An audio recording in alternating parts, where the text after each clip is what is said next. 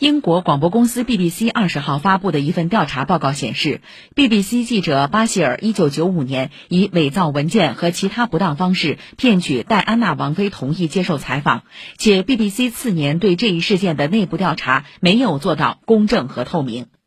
戴安娜在这次专访中披露了她与查尔斯王子的婚姻内幕，包括她与陆军上尉休伊特的绯闻，以及卡米拉在这段婚姻中所扮演的角色。巴希尔如何说服戴安娜接受采访，长期受到质疑。去年十一月，BBC 委托前资深法官约翰戴森牵头做独立调查，调查认定巴希尔伪造银行对账单，暗示戴安娜身边几名助手受雇于安全部门，对她实施监视。巴希尔把伪造的文件出示给戴安娜的弟弟查尔斯·斯潘塞，说服后者安排戴安娜与他见面，并赢得他的信任。英国首相鲍里斯·约翰逊二十一号呼吁 BBC 采取一切措施，确保不再发生类似事件。英国司法大臣巴克兰二十一号说，政府将审查 BBC 的管理方式。